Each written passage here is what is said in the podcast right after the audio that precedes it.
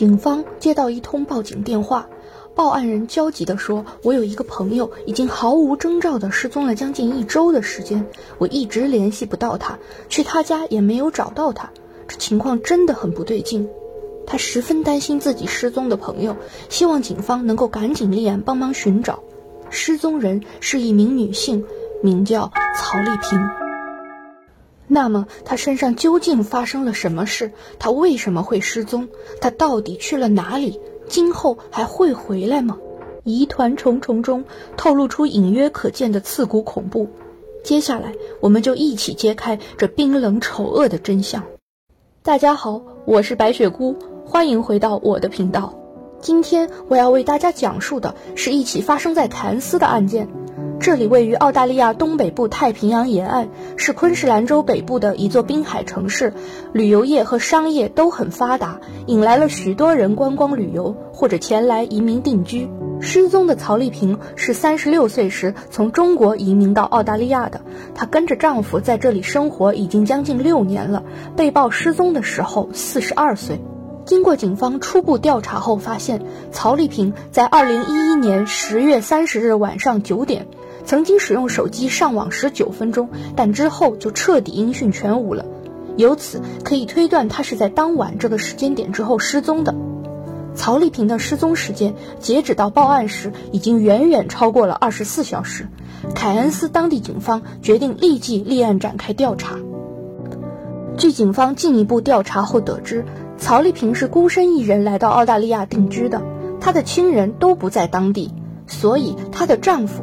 时年六十九岁的克劳斯·安德里斯是他在这里唯一有亲密关系的人。于是，警方来到了失踪者曹丽萍的家中，对她的丈夫克劳斯进行了询问。克劳斯向警方表示，他现在也完全不知道妻子曹丽萍去了哪里。警方觉得很诧异：“你自己的老婆失踪了，你难道不着急吗？”克劳斯说：“十月底曾经和妻子大吵一架。”觉得曹丽萍有出轨迹象，对自己不忠。毕竟妻子比自己年轻二十七岁，所以自己心里也非常不爽。于是，在他一气之下离家出走后，也并没有去找他。反正要么他气消了会自己回来，要么就是真的出轨了，去情人家中了。在向警方的陈述中，克劳斯的语气始终非常平静且笃定。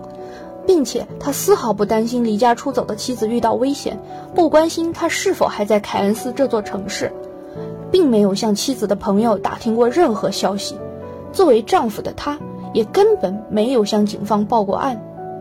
曹丽萍与丈夫吵架后失踪这件事情，逐渐露出了异常奇怪的蛛丝马迹。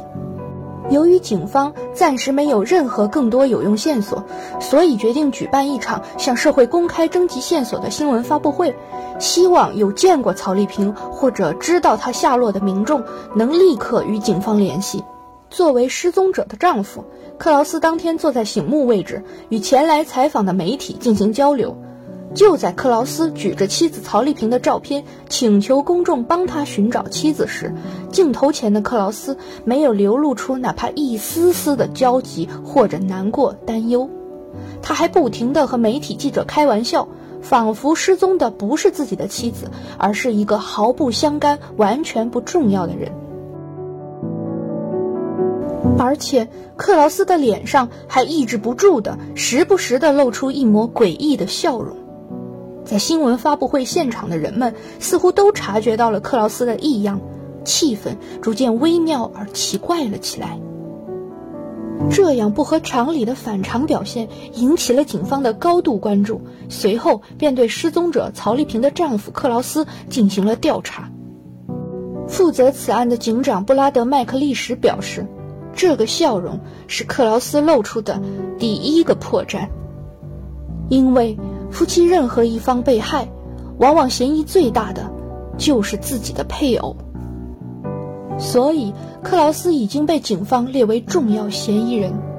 很快，警方便调取了失踪者曹丽萍的银行账户信息，发现她在失踪之后，银行卡仍然有消费记录，而消费地点却竟然是在附近的一家五金店。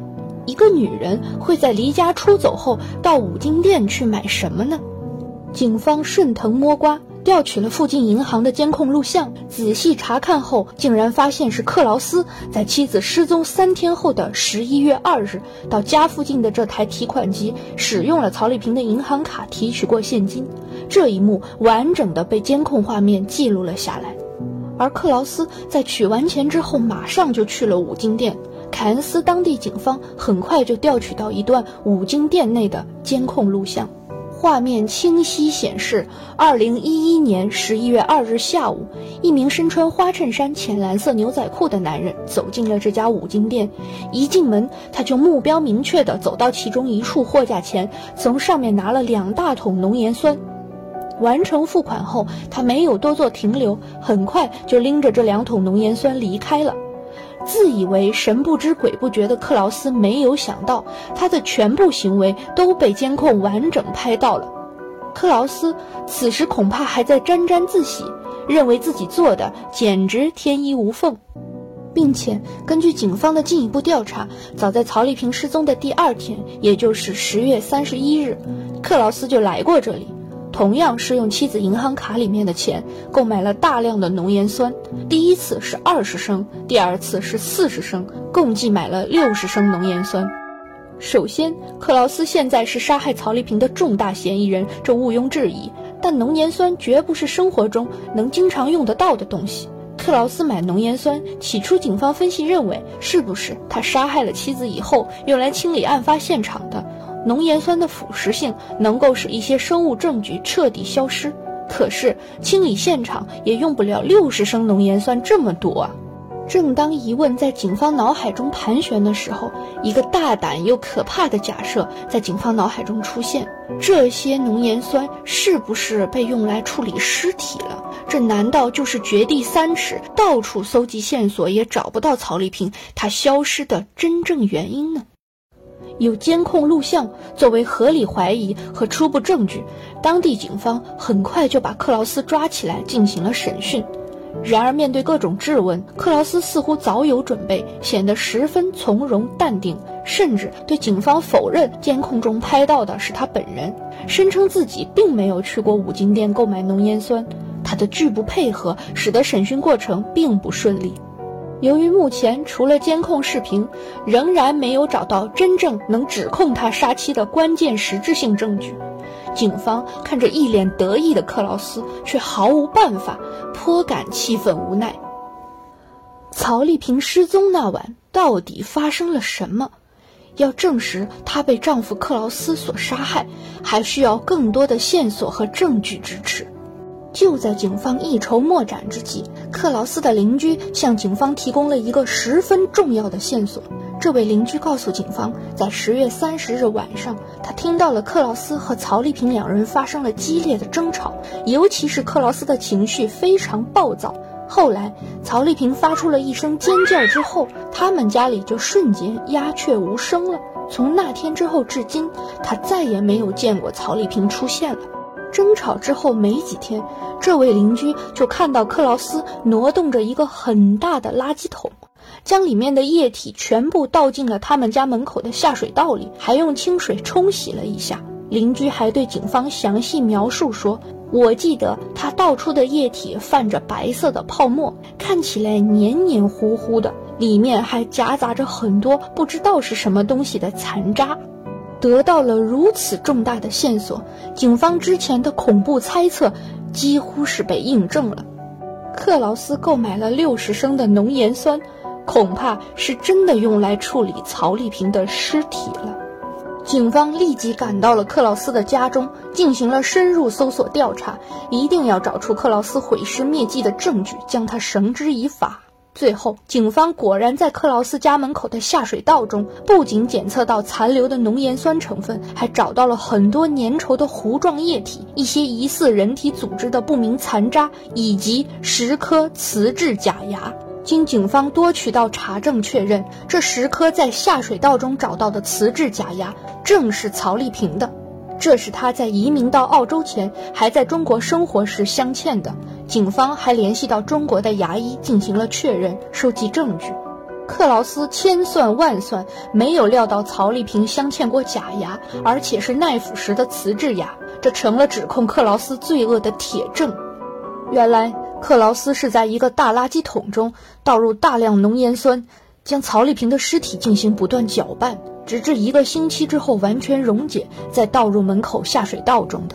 并且，凯恩斯当局邀请了特约的专家，使用了两头五十公斤左右猪的尸体，在两个浸满浓盐酸的大塑料桶中同等条件下进行了对比实验。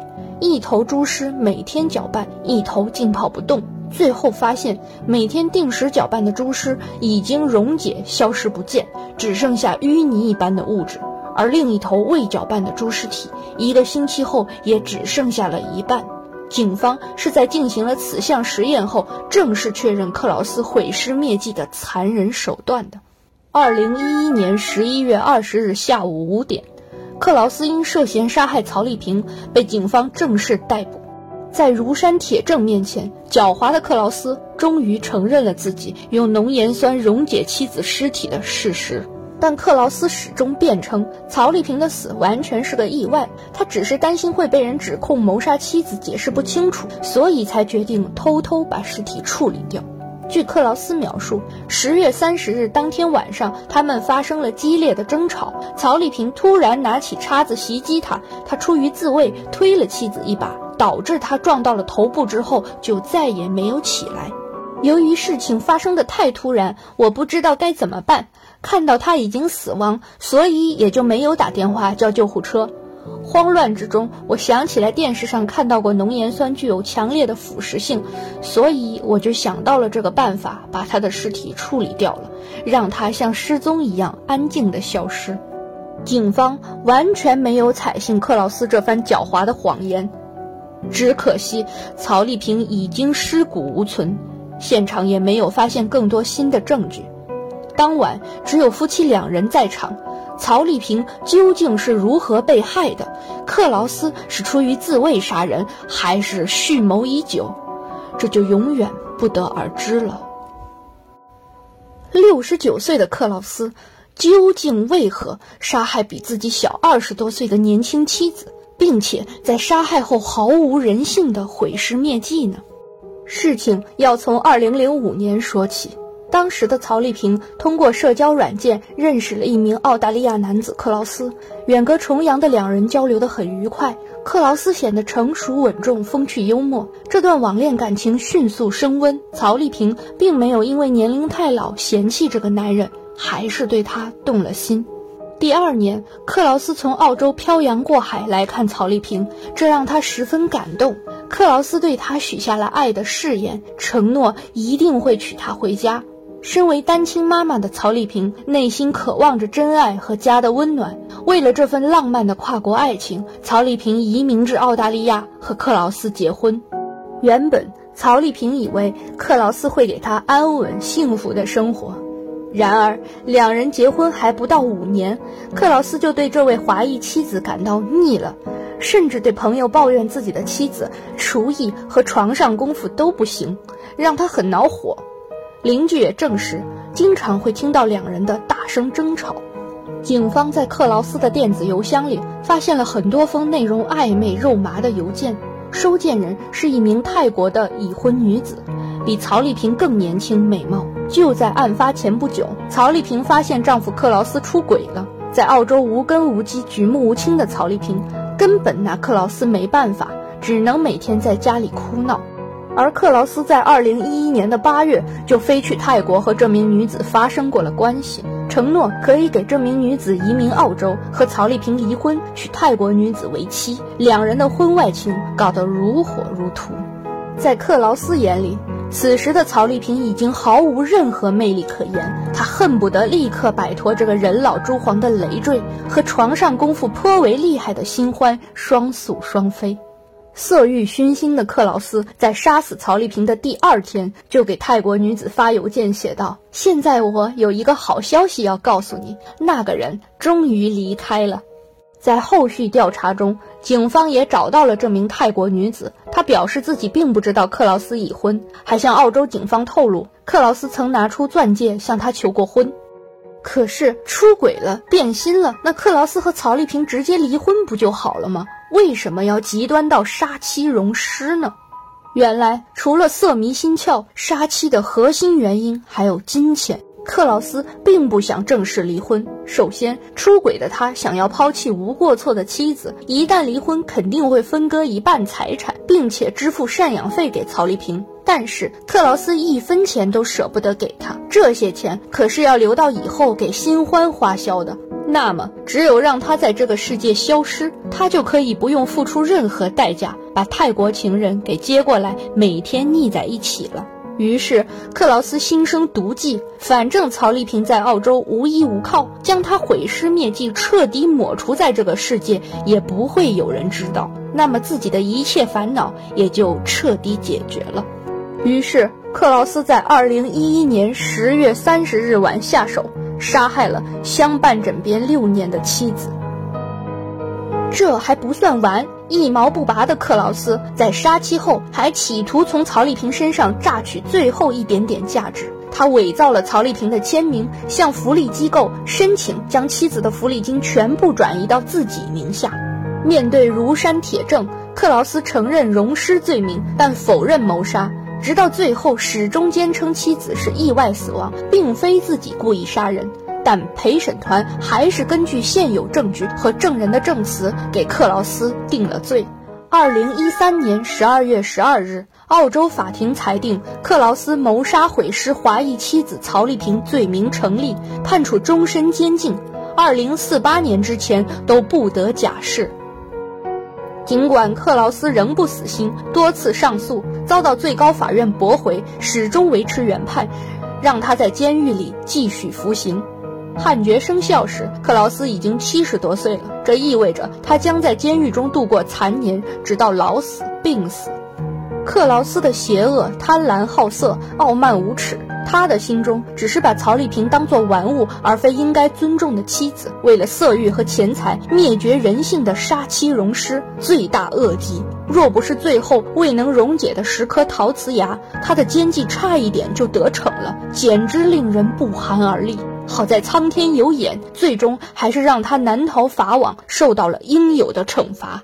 受害人曹丽萍的遭遇令人唏嘘感叹：一个为爱远嫁、依存于丈夫的女人，本以为自己的选择可以令生命更加美好幸福，最后却落得个只剩十颗假牙的凄惨结局，在遥远的异国他乡，化成了一滩冒着泡沫的肉泥。